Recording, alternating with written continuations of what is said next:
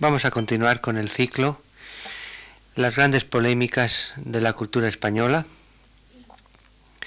Y quiero recordar, porque veo algunas caras mm, nuevas que no estaban el primer día, que eh, hacemos esta exposición de las polémicas sobre la cultura española con vistas a un diagnóstico de la situación actual en el ámbito de la cultura dentro de su más amplia consideración.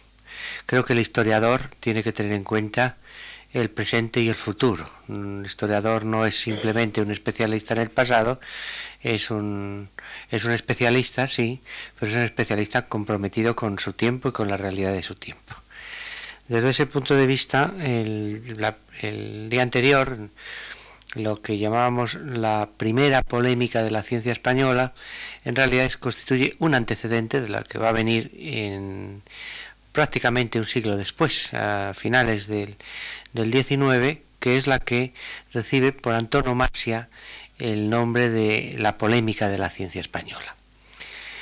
Es una polémica mm, que centra mm, de una forma mucho más precisa la cuestión. La primera polémica fue una especie de aldabonazo aquella frase de, de Masson de Morvillier que analizábamos el día anterior, ¿qué se debe a España después de, de seis siglos que ha hecho por Europa? Tenía mucho de esta cosa tan francesa del deseo de pater, era una provocación. Era una provocación y como tal provocación naturalmente suscitó eh, reacciones apasionadas y desmedidas.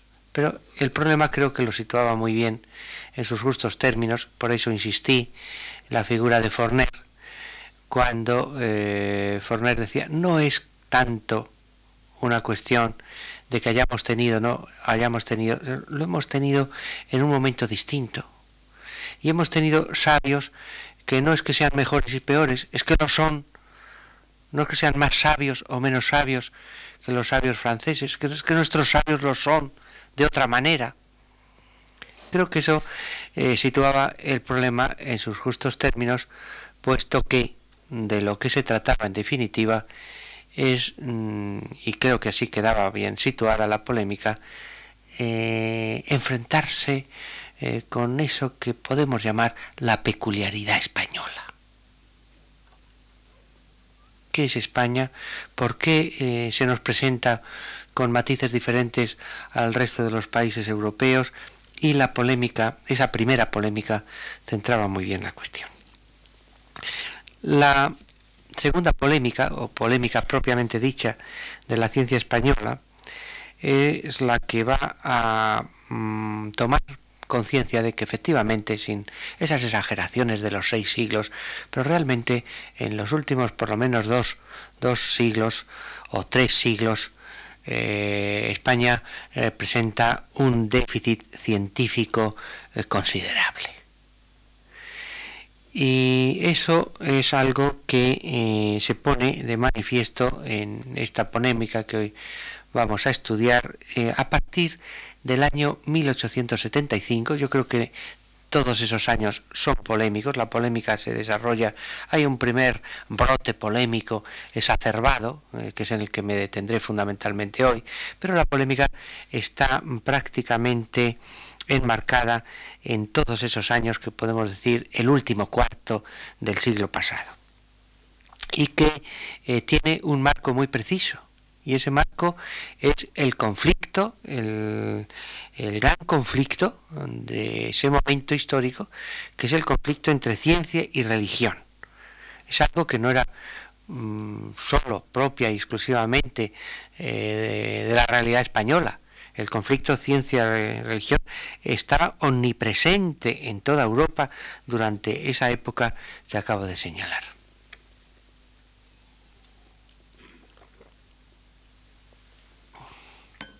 Y tenía, ese conflicto tenía su raíz en el imperio filosófico que el positivismo toma en esos años.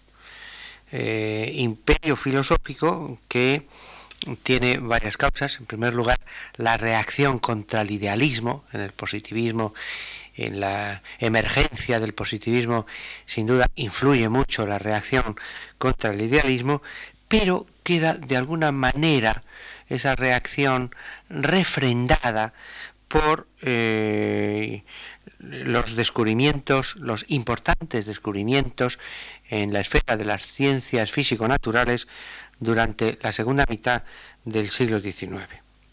Descubrimientos que afectan a zonas vitales de las creencias de los ciudadanos europeos, aquello de la, teoría darwinista de la evolución, aquello que se simplificó con esa frase que el hombre viene del mono, con, una exclamación escandalosa, pero ¿qué dice esta gente? o también los avances de la arqueología, que ponían en entredicho algunas de las eh, afirmaciones bíblicas y algunos de los dogmas católicos. Todo eso mm, puso en candelero, y es algo que afectó plenamente ya no a las minorías cultas de los distintos países europeos, sino a, la opinión pública en general, el conflicto entre ciencia y religión. Y en ese conflicto surgieron eh, una serie de actitudes que eh, resultan hoy, visto a la distancia histórica que tenemos, muy curiosos, porque uno de los mm, nervios de la polémica es la puesta en duda sobre la capacidad, o más bien la incapacidad, de los países católicos para la investigación científica. Hay una serie de libros que mm, confirman esta afirmación que acabo de hacer. En 1875, el libro de Émile Lavelaille, L'avenir des peuples catholiques, puso en circulación la especie de que las razas latinas estaban en decadencia y que eh, su falta de desarrollo científico en parte se debía a que los países latinos eran fundamentalmente católicos. En cambio, el gran desarrollo de los países protestantes se debía a que eran, eh, de, perdón, de los países anglosajones se debía a que eran mm, países eh, mayoritariamente de religión protestante. Y eso se convirtió en una especie de mm, eh, afirmación compartida colectivamente hasta el punto de que no tenía que, por qué justificarse. Por ejemplo, un libro que tuvo una enorme fama en toda Europa fue el libro de Edmond de Molin, ¿A tient la superiorité des anglo-saxons? ¿A qué se debe la superioridad de los anglosajones? Lo daba, por supuesto, ya La superioridad de los anglosajones no era discutida por nadie. Había que ver un poco las causas de eso que se daba por sentado. Y así el título es, es, ¿A qué se debe la superioridad de los anglosajones? resulta verdaderamente significativo. Como en el resto de Europa, en España este libro causó un gran impacto. Ya en el año 1897 eh, tenemos una traducción y en los meses inmediatamente posteriores eh, hacen varias traducciones. Es un libro que, se reedita, que se lee, que se discute y que mm, corre como la pólvora. Y eso eh, dentro del marco que estoy señalando, el conflicto ciencia-religión, también se había traducido un libro que causó gran escándalo en Europa, que es el J.W. Draper, Historia de los conflictos entre religión y ciencia. Se había publicado la primera edición española, es del año 1875 justamente el año en que se produce el cambio político de la restauración y el año en que, eh, según está constatado por todos los historiadores de la filosofía, el impulso positivista se hace arrollador. Todos esos cambios, los políticos, los filosóficos, los económicos, están mm, profundamente compenetrados, como hoy es eh, mm, fácilmente demostrable a la luz de los estudios interdisciplinares. El libro de White, mm, traducido A.D. White, un poco después, en 1896, Historia de la lucha entre la ciencia y la teología también un libro que se tradujo en España y que tuvo enorme éxito, como el de el de Draper, aunque eh, porque es como se conocía. el apellido de este autor inglés, Draper, se, conocía por Draper y así lo pronunciaba la gente en España.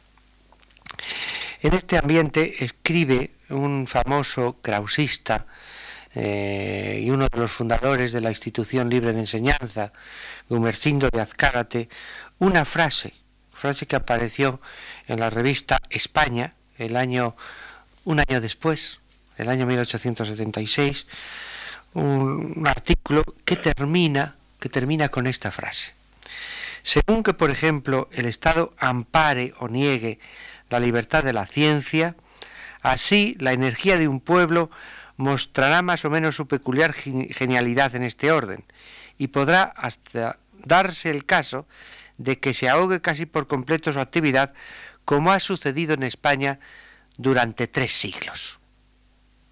Esa es la frase con la que termina su artículo Azcárate y que va a servir de pretexto a Menéndez Pelayo para contestarle con otro artículo eh, apasionado, iracundo, en la revista Europa, eh, como una carta dirigida al maestro de Menéndez Pelayo, un catedrático de literatura de la Universidad de Valladolid, Gumersindo La Verde, que fue su mentor y su maestro, y le dirige una carta mm, al socaire de esa frase de Azcárate, donde expone enfáticamente las aportaciones de España a la teología, a la filosofía, al derecho, a la economía, a la historia, a la ciencia política, al arte militar, a la medicina, refiriéndose a los siglos, eh, que es donde eh, Menéndez Pelayo pone el hincapié, los siglos XVI,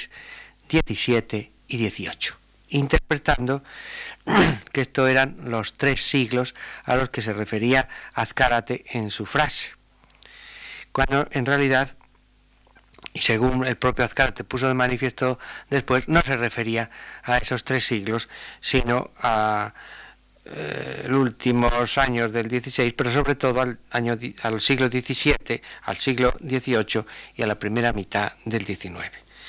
Este es un gran equívoco sobre el que se va a montar la polémica y que eh, no terminará hasta que eh, Azcárate hable, que tardará bastante en dar su cuarta espada sobre todas las opiniones polémicas que se vertían en aquel momento.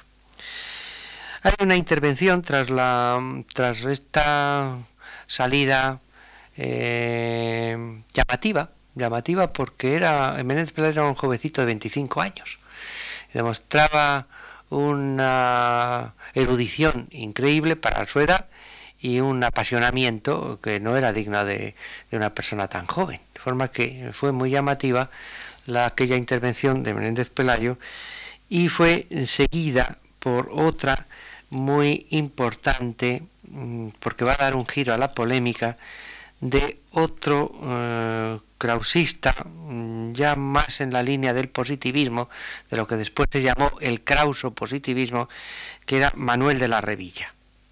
En la revista contemporánea, el 30 de mayo de, 1876, y mm, digo que se produce un giro porque va a hablar no tanto de ciencia como de filosofía.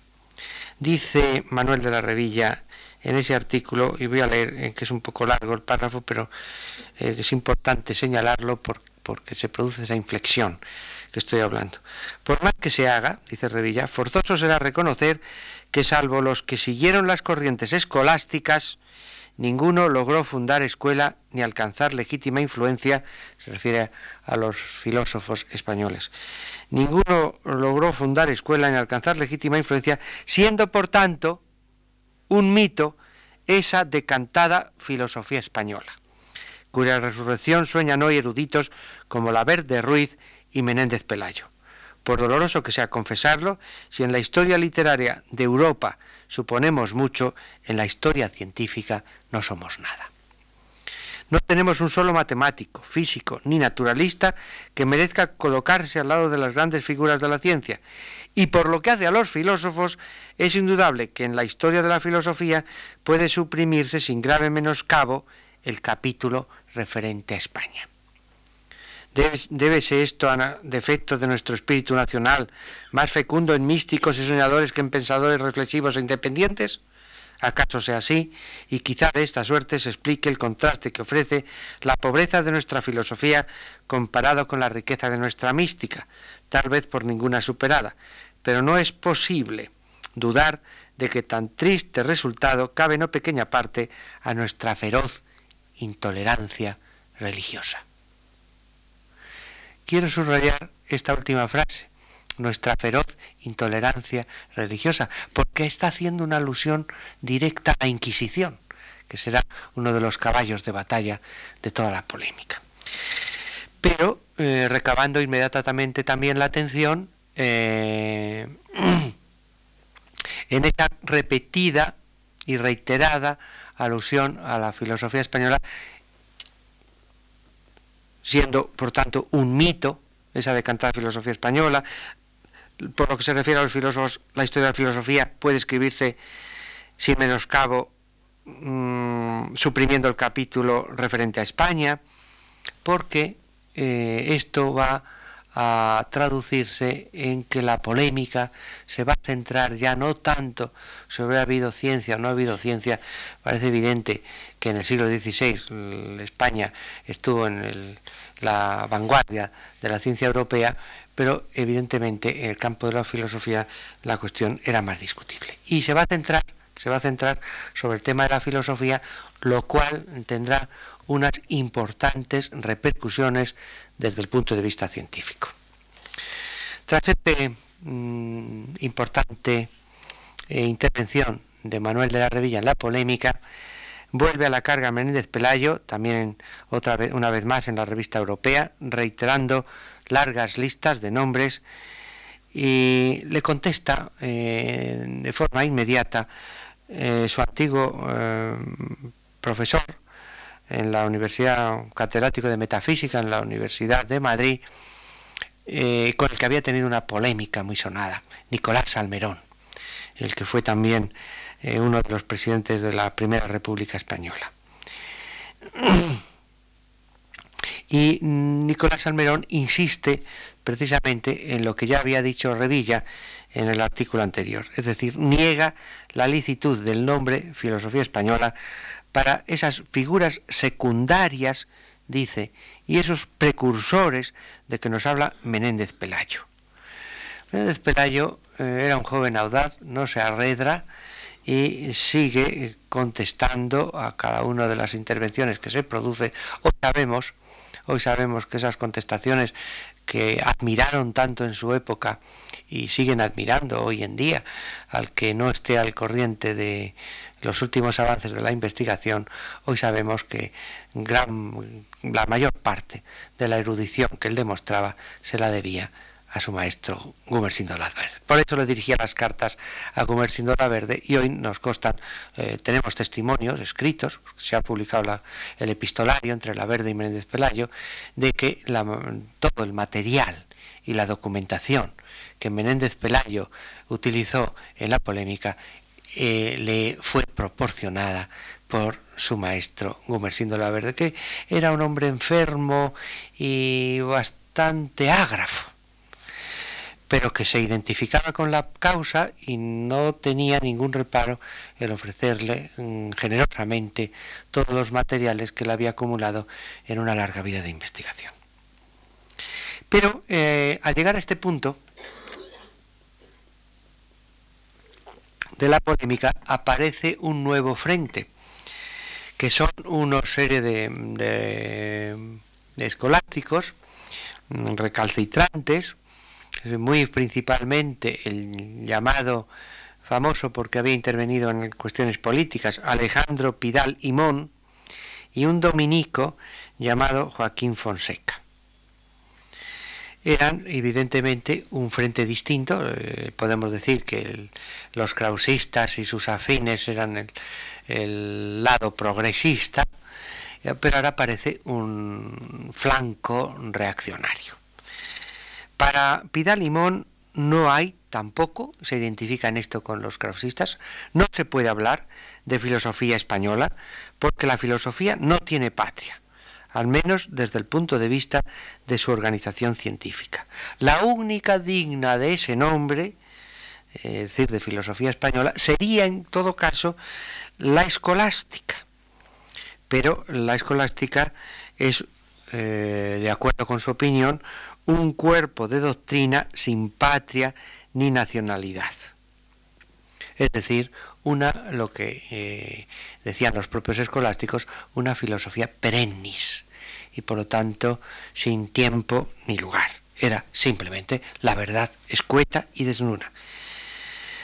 Menéndez Pelayo no estaba de acuerdo con esto porque él tenía una gran admiración por los filósofos del Renacimiento y por los filósofos españoles del Renacimiento, muy especialmente por eh, Luis Vives, uno de los grandes, verdaderamente mm, grande, porque hoy en día ya está considerado así, como uno de los grandes eh, filósofos universales en el Renacimiento, y por las peculiaridades nacionales que estos filósofos españoles del Renacimiento eh, presentaban. Entonces él considera que más que la escolástica es aquí porque en esos filósofos renacentistas la filosofía crítica ocupó y él, aunque era un católico machamartillo, como así mismo se llamó, eh, tenía mucho de espíritu crítico y de hombre liberal. Aunque la imagen que después mm, se ha difundido de Menéndez Pelayo, más bien por razones políticas que por atenimiento a la verdad, no nos lo haya presentado así. En este frente se produce ya, eh, los krausistas están prácticamente en retirada, hay una intervención esporádica de un cubano que se había nacionalizado español, vivía aquí, realizó una gran labor eh, de difusión en el ámbito del neocantismo, José del Perojo, eh, publica eh, otro artículo en la revista contemporánea, pero mm, no insisto en ello porque prácticamente viene a repetir los tópicos que ya habían dicho eh, Manuel de la Redilla, que había reiterado Nicolás Almerón, etcétera, etcétera. Pero sí hay intervenciones cada vez más, digamos, apasionadas del otro escolástico del padre Fonseca, era un dominico mm, muy acérrimo al tomismo escolástico de carácter integrista y eh, en ese apasionamiento eh, llega a escribir frases eh, injuriosas. Por ejemplo, le llama a Menéndez Pelayo perturbado mental, le llama torpe, impostor, dice que es un calumniador la polémica subió de tono y ya eh, Menéndez Pelayo no escribió por algún tiempo hasta que saltó a la palestra nuevamente. El que la había, aunque, fuera, aunque fuera de manera indirecta, la había iniciado, que es eh, Gumersindo de Azcárate, que había permanecido callado durante esta eh, serie de intervenciones polémicas y le escribe una carta a Gumersindo Laverde, que era un poco la referencia común de todos ellos, una carta que apareció en la revista europea al final del año 1876. Como ven ustedes, la polémica se desarrolla toda entre principio y finales de 1876 y allí dice eh, Azcárate, entre otras cosas, lo siguiente. Callé tiene que dar evidentemente razón de su silencio. Dice, callé porque deseaba y esperaba que la polémica se sostuviera por personas más peritas y más dadas a estos estudios que yo. Y callé sobre todo porque se trataba de las glorias de la patria y me repugnaba un poco aparecer como disputándoselas a esta. Un poco más adelante, en la misma carta, Azcárate desvela el equívoco que ya al que me he referido anteriormente, sobre el que se había basado la polémica, y es que, eh, dice él mismo, son sus palabras, al decir durante tres siglos, quería dar a entender las postrimerías del 16, el 17 y el 18 y los comienzos del presente, con lo cual dejaba a salvo, tal era mi deseo, el, el desenvolvimiento científico del 16. Evidentemente, en el siglo XVI, y esto era indiscutible, España ocupó uno de los primeros puestos en el desarrollo científico europeo. Pero en fin, este es un poco el esquema muy brevemente desarrollado de la polémica. Vamos a pasar a hacer un análisis, porque lo interesante es analizarlo y ver lo que se oculta y cuáles fueron los resultados desde el punto de vista científico de esta polémica. Creo que a poco que fijemos la atención aparecen, mm, y yo lo he destacado también en mi exposición, tres grupos claramente diferenciados. En primer lugar, Menéndez Pelayo y su inspirador, eh, Gumersindo La Verde, que eh, formaban un grupo compacto y el único grupo, por pequeño que fuera, dos, si se puede hablar de grupo tratándose de dos personas, pero en cualquier caso, eh, el único bloque de la polémica que ofrecía un eh, aspecto creador, porque los otros dos grupos, que eran el que podemos llamar, simplificando mucho las, las cosas, el de izquierdas y el de derechas, el progresista y el reaccionario, eh, pues presentaban mm, un carácter muy poco atractivo desde el punto de vista de la creación intelectual. En el de izquierda están todos los pensadores progresistas de inspiración krausista, ya he mencionado sus nombres, como Sindo de Azcárate, Manuel de la Revilla, José del Perojo, Nicolás Almerón, y en el de la derecha esos católicos integristas de carácter ultramontano, el padre Fonseca eh, como más radical y Alejandro Pidán Imón como escolástico eh, más fiel. Pero en cualquier caso eh, se produce una curiosa coincidencia entre estos dos grupos. A pesar de ser progresistas reaccionarios, izquierda o derecha, les unen cuatro rasgos comunes. Y esos cuatro rasgos comunes son los que voy a destacar porque son los que a su vez sirven para destacar después la innovación y la genialidad de Menéndez Pelayo.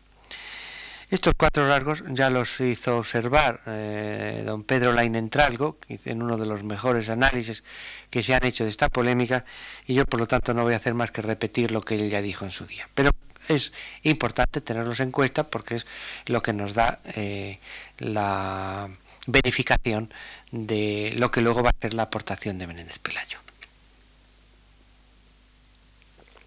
El primer rasgo común a unos y otros es la mediocridad de su actitud intelectual.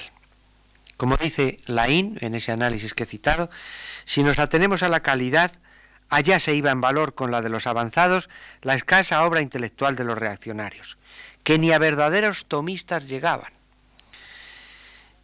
En realidad, más se sustentaba la obra de cada uno de ellos en la debilidad del adversario que en el valor de la propia obra.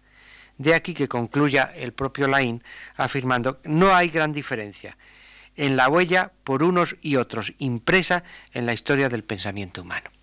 De estos podemos decir que verdaderamente sí se puede prescindir a la hora de escribir la historia de la cultura española. y si han llegado a ella, pues es un poco por la importancia que ha tenido en definitiva la figura de Menéndez Pelayo. El segundo rasgo común es que tanto los eh, innovadores como los reaccionarios tienen un profundo desconocimiento de la historia española. Los dos coinciden en considerar que la cultura española es una cultura fundamentalmente medieval. Se, eh, Laín habla de una medievalización de nuestra cultura clásica por ambos autores, y es que en realidad mm, la ignoraban sencillamente la ignoraban. Los avanzados pensaban que no es posible una alianza entre el pensamiento moderno y la fe católica. Como ellos se han apuntado al pensamiento moderno y progresista, rechazan la fe católica y arrojan a esta por la borda. Los reaccionarios, al contrario, piensan que el ser católico implica la aceptación del tomismo medieval, con lo cual se ven obligados a renegar de todo el pensamiento moderno. Pero, como vemos, todos considerando que lo importante ha sido la Edad Media. Unos la toman como fuente de inspiración y como modelo de conducta y otros la rechazan porque consideran que no es aceptable. Pero en definitiva, los dos grupos coinciden en señalar que la cultura española es una cultura prioritaria y fundamentalmente medieval. Por eso Lain habla de la eh, interpretación medievalizadora de ambos grupos. El tercer rasgo común a ellos es lo que llama Lain una moral de impotencia, que se traduce en una común falta de capacidad creadora, llevándolos a copiar o imitar lo extranjero. Menéndez Pelayo eh, lo afirmó tajantemente porque era el único que tenía sentido histórico. Y lo dice con estas frases. Ambos fanatismos, la exageración innovadora y la exageración reaccionaria, se inspiraban en libros extranjeros los reaccionarios decían, bueno, Santo Tomás de Aquino, como sabemos, era italiano y toda la escolástica europea y había que imitarlos y copiarlos. Y los eh, progresistas decían, hay que imitar a los dos sabios alemanes y franceses porque nosotros no tenemos nada. En definitiva, todos eran unos extranjerizantes porque lo que venían a decir es que en España no ha habido cultura. Y por eso Lain habla de moral de la impotencia se sentían impotentes para renovar la cultura española y consideraban que la, una, la única forma de hacerlo era copiar e imitar a los autores extranjeros. Claro, que en un caso esos extranjeros eran de un signo y en otro eran de otro. Pero en definitiva, ambos grupos coincidían en que había que imitar y copiar a los autores extranjeros. Y el cuarto rasgo eh, que les identifica es la común falta y de alguna forma se desprende ya de, estos tres rasgos anteriores, la común falta de conciencia histórica, tanto en los reaccionarios como en los progresistas. En estos últimos, porque parten de cero, hay que hacer tabla rasa de la historia. Eh, toda la historia de España es una historia medieval que hay que tirar por la borda. Por lo tanto, ignoran la historia. Y no solo la ignoran, sino que pretenden situarse al margen de ella. Y en los reaccionarios, pues por razones distintas, pero también mm, al haberse instalado en la Edad Media deliberadamente, ignoran eh, y además conscientemente pretenden ignorar todo lo que ha venido después. Si en la Edad Media ya se alcanzó la verdad y todo lo demás es error, ¿para qué estudiarlo y para qué eh, entretenerse con esas eh, mentiras y esas tonterías? Lo que se llamaba la vía modernorum, que había que eh, desechar eh, como un error continuo y constante a lo largo de los siglos para volver a la verdadera esencia de la cultura española, que era la cultura escolástica eh, de origen medieval. Y estas, estas notas, mediocridad intelectual, desconocimiento de la historia española, moral de la impotencia, en definitiva, vienen a resumirse en esta auto. Lo que pasa, por eso, por eso tenían moral de la impotencia, por eso desconocen la historia de España, por eso son mediocres intelectualmente, porque sencillamente lo que les pasaba a estos dos grupos es que no tenían sentido histórico carecían de ese sentido que, es fundamental para el historiador, que es la historia, tener sentido para la historia. Y hay gente que no tiene sentido para la historia. Todos tenemos unas capacidades, unos tienen unas, otros tienen otras. Yo tengo muchas veces alumnos que la historia son negados. Y son unos chicos que, les pones un silogismo, una cosa de una ecuación matemática, son, son fabulosos, pero no tienen sentido para la historia. Pues estos les pasaba eso, no tenía sentido para la historia y en cambio mm, Méndez Pelayo, alejado de estas características, sobresale precisamente por su sentido histórico, eh, a través del cual interviene a favor de la ciencia, primero de la ciencia española y después, como hemos visto, de la filosofía, sobre todo la segunda parte de la polémica y en lo que va a restar después, porque mantuvo, digamos, un ánimus polémico hasta el año 90, hasta el año 1890. ¿Por qué? ya lo veremos. Con independencia de que demostrase o no lo que quería, eh, hay que pensar que Menéndez Playo no acabó de demostrar, él por su cuenta no acabó de demostrar lo que quería, sin embargo sí demuestra tener ese alto sentido histórico que le hace acreedor de una gran genialidad y es el punto de partida de su actitud que le permitirá escribir obras eh, sobre todo me refiero a las cuatro obras más importantes de esta época, entre 1876 y 1890, que constituyen un hito en la historiografía española. Los tomos de la ciencia española, los de la historia de los heterodoxos españoles y la historia de las ideas estéticas en España. Eh, sobre todo, retirando todo lo que hay de polémica, por ejemplo, el último tomo de la ciencia española termina con un inventario bibliográfico de la ciencia española que eh, todavía sigue siendo útiles para los historiadores de estas épocas.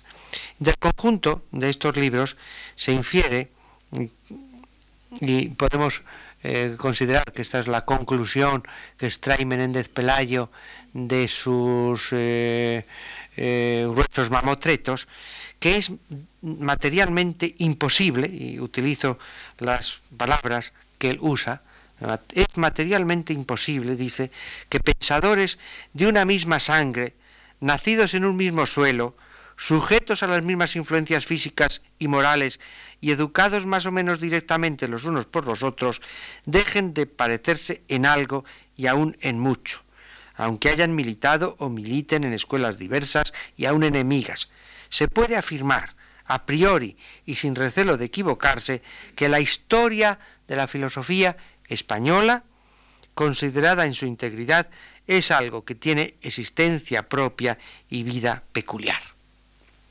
Y de aquí se desprende, y lo cita en otra frase un poco posterior del mismo escrito, que es cosa no ya lícita, sino de rigurosa justicia, solo retardada hasta ahora por la ignorancia o la pasión, conceder a nuestra raza un lugar aparte la historia de la filosofía, si no tan alto como el que ocupan las dos razas privilegiadas en este punto, la griega y la alemana, tan alto por lo menos como el que se concede hoy a los italianos y a los franceses. Es verdad, y por eso digo que Menéndez Pelayo no acabó de demostrar esto que él quería, es verdad que a pesar de sus intenciones no llegó a realizar el proyecto sin duda más ambicionado por él, que era escribir una obra fundamental sobre filosofía española. Pero si no llegó a demostrar ese concepto juvenil de la existencia de una filosofía española, yo creo que hay que dar por cierto, y en esto están de acuerdo la mayoría de los historiadores, que dejó bien demostrado que en España había habido filosofía y filósofos. Y eso va a ser el punto de partida que van a utilizar después algunas personas que vendrán después, anteriores fundamentalmente algún alumnos uno, que ponen las bases para una reconstrucción de la historiografía científica española, no sólo en el ámbito de la filosofía, sino también en de la literatura. Porque si hasta 1890 Menéndez Pelayo se convierte en un paladín de la historia de la filosofía española, a partir de 1890 se va a convertir también en un paladín de la historia de la literatura española. Pero para eso tendrán que venir dos grandes discípulos que recojan su herencia. Y esos discípulos son Adolfo Bonilla y San Martín y Ramón Menéndez Piral. Discípulos de Menéndez Pelayo, que construyen cada uno una cosa distinta. Bonilla y San Martín, la primera historia de la filosofía española en sentido estricto y Menéndez Pelayo pone las bases de la historia de la literatura española como ha sido reconocido tantas veces. Claro que mm, Adolfo Bonilla San Martín pues ha sido poco conocido. Quizá la vida es tremendamente eh, injusta y la injusticia de la vida se traduce a veces en injusticias históricas. Eh, Bonilla San Martín murió cuando tenía apenas 51 años y por lo tanto ahí se interrumpe su extraordinaria obra científica de investigador. Mientras que Ramón Méndez Pilar prácticamente muere ya muy cerca de los 100. Y claro, ahí se ve la fecundidad. ¿Por qué? ¿Por qué la vida comete esas injusticias que afectan, como ven ustedes también, a veces a la ciencia. Misterios que nos rodean siempre y es, es para mí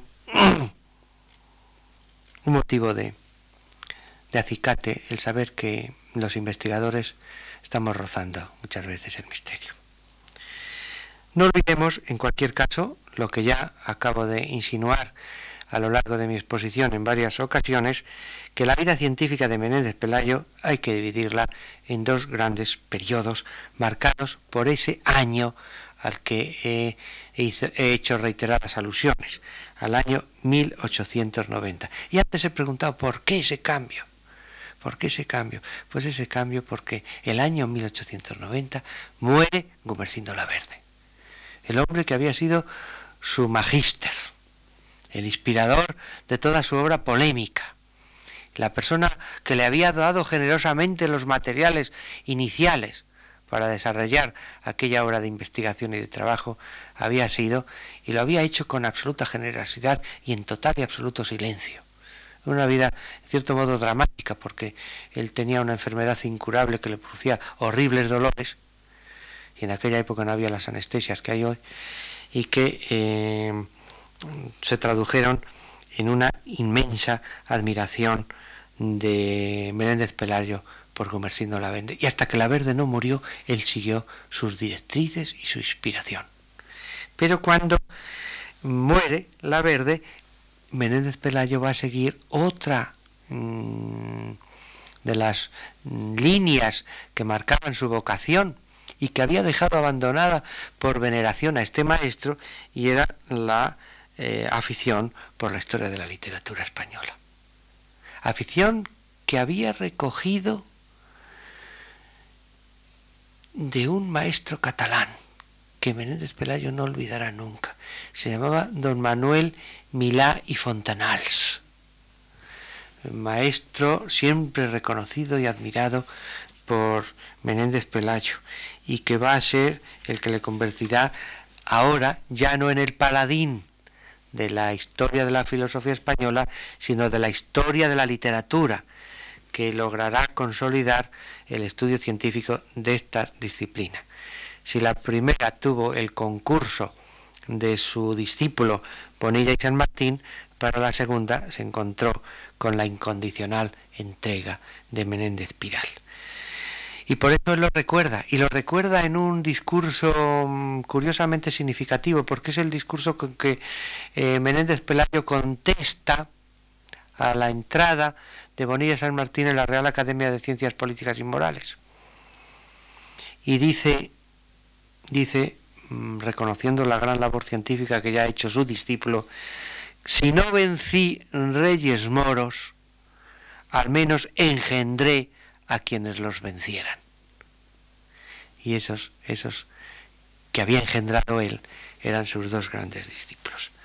De manera que, mm, a través de lo que he dicho, debemos rectificar algo que ha quedado en el ambiente y todavía mucha gente conserva una imagen eh, de, esa, mm, de la visión agiográfica a la que me he referido antes y que se nos ha transmitido interesadamente y por intereses políticos muchas veces de la figura de Menéndez Pelayo.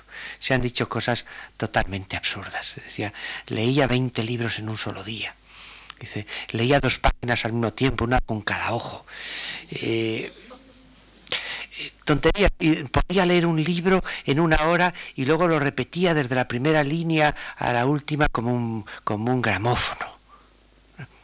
Unas cosas verdaderamente increíbles, que parece mentira que nadie se haya creído esto. Menéndez Pelayo tuvo indudablemente eh, grandes méritos, pero no estaba solo. Tuvo dos maestros en las dos grandes disciplinas que cultivó, que fueran Milá y Fontanals en el en el ámbito de la literatura española y un discípulo, Menéndez Pidal, y en el ámbito de la filosofía española, un maestro, Gumercindo Lalverde, y un discípulo que se llamó Bonilla y San Martín. De forma que Menéndez Pelayo forma parte de una cadena, es un eh, eslabón de un engranaje, eslabón importante, hombre genial en muchos aspectos, sobre todo en su agudo sentido histórico, como he dicho antes, pero un eslabón dentro de un engranaje, no esa figura aislada, ese monstruo genial en medio de un desierto. Eso no es cierto. Eso es absolutamente falso. Como esta imagen se ha querido eh, difundir, y de hecho se ha difundido y mucha gente hasta se la ha llegado a creer, pues yo tengo mucho interés en demostrar que eso no es cierto. Y tuvo sobre todo dos grandes méritos, eso sí hay que reconocerlo, que es su inmensa capacidad para la investigación erudita y su eh, innato sentido de la historia y de la evolución histórica, probablemente heredado, esto eh, sí estudiado por algunos autores, pero a mi modo de ver no con el suficiente em, finura, la influencia de Hegel, la lectura de Hegel que hizo Menéndez Pelayo en su juventud, el gran historicista del idealismo alemán, al cual probablemente Menéndez Pelayo eh, debe mucho más de lo que algunos autores quieren reconocer. Pero también es verdad que al lado de estos aciertos debemos señalar sus enormes limitaciones, sobre todo en el ámbito metodológico. Limitaciones causadas especialmente por su permanente afán apologético, que tiñe toda la actuación, sobre todo la actividad historiográfica del primer periodo. Entonces hay una escala de valores. El historiador no puede partir de una escala de valores. El historiador tiene que partir de hechos objetivos, tiene que partir de documentos, tiene que partir de hechos verificables, tiene que partir de materiales que objetivamente se pueden comprobar, pero no puede partir de una escala de valores. Que el historiador tiene una escala de valores, claro, es un hombre. Es un hombre y como hombre tendrá una escala de valores como la tenemos todos los hombres y tiene derecho incluso a usarla después para criticar, juzgar, pero después el punto de partida no puede ser ya la escala de valores, sino tendrá que ser algo que venga posteriormente y habiendo declarado cuál es la escala de valores, que por cierto eso sí lo hace sobre todo en el prólogo a la historia de los heterodoxos españoles, donde declara que escribe la obra con un afán apologético sobre heterodoxos para demostrar la verdad de la fe católica. Que en España no había habido herejes, ocho tomos para demostrar que no ha habido herejes, caramba resulta un poco paradójica la cuestión, pero en fin, esas eran sus eh, santas intenciones. Salvado el escollo de esa, eh, mm, a mi modo de ver, error metodológico, vinieron después esos discípulos ya con una formación mucho más sólida, mucho más científica en el estricto sentido de la palabra, Bonilla y Menéndez Pilar, y mm, ellos son los que hicieron que su obra ocupase un lugar imperecedero en un proceso, que va a ser el proceso de la europeización de España, al que me referiré en la próxima conferencia, pero no quiero dejar de señalar antes de acabar que el origen de la próxima polémica, eso que he titulado yo el que inventen ellos de Unamuno, que es una, la frase más, sonada de, la polémica, de la europeización, de la que me ocuparé el próximo día. Pero antes de acabar la conferencia de hoy, quisiera mm, extraer algunas conclusiones que me parecen importantes. ¿De qué sirvió, en definitiva, esta polémica? Pues yo creo que esta polémica sirvió sobre todo para activar la conciencia española sobre el atraso de la investigación científica en nuestro país. Y para terminar voy a hacer un, paralelismo en, que yo creo que no se ha hecho nunca, quizás es un paralelismo eh, por mi parte atrevido, pero que creo justificado en función la distancia histórica nos da una enorme objetividad después analizando los hechos con el paso de los tiempos, cosas que no parecen tener ninguna relación, se ve que sí la tenían. Porque la época en que vivimos nos une mucho más que cualquier otra cosa. Y así ocurrió con dos grandes figuras eh, sobre las que yo quiero llamar la atención. Por supuesto, una a la que he dedicado tanto espacio en mi exposición hoy, Menéndez Pelayo, pero la otra eh, de la que no he dicho nada, porque no era mi tema y no intervino, al menos desde este punto de vista, en la polémica, don Santiago Ramón y Cajal. Dos figuras paralelas, pero dos, dos grandes hitos de la ciencia española, casi, casi, eh, prácticamente coetáneos. Mm, si don Marcelino nació en el año 1856, eh, eh, don Santiago lo había hecho cuatro años antes, en 1852. Sin embargo, una vez más, la injusticia histórica. Menéndez Pelayo muere muy joven también. Menéndez Pelayo muere en el año 1912, es decir, unos pocos años después de haber cumplido los 50 años. Mientras que don Santiago, Ramón y Cajal, murió a los ochenta y tantos. Otra injusticia histórica que no podemos explicar, otra vez el misterio de la vida que se interfiere con la historia y que hace que de dos coetáneos, uno, don Santiago Ramón y Cajal, vaya a tener una influencia mucho más eh, mm, permanente y duradera que la que tuvo Menéndez Pelayo. Aunque la significación ideológica y política de ambos autores era completamente distinta, yo creo que fueron los dos plenamente conscientes del bajo desarrollo científico español y a, esa eh, deficiencia de la ciencia española trataron de poner remedio cada uno en su campo, en su área de trabajo y en su estilo de vida. Yo creo que del caldo de cultivo, en cierto modo creado por la polémica, se produjo un estado de conciencia, que es esa, esa conciencia de la, del atraso de la investigación científica en España, y de esa conciencia van a salir iniciativas con las que se van a poner en marcha de manera inmediata, como es la Junta para Ampliación de Estudios Investigaciones Científicas, la residencia de estudiantes, el Instituto Escuela, como lo había sido antes también la Institución Libre de Enseñanza. Nada más, muchas gracias.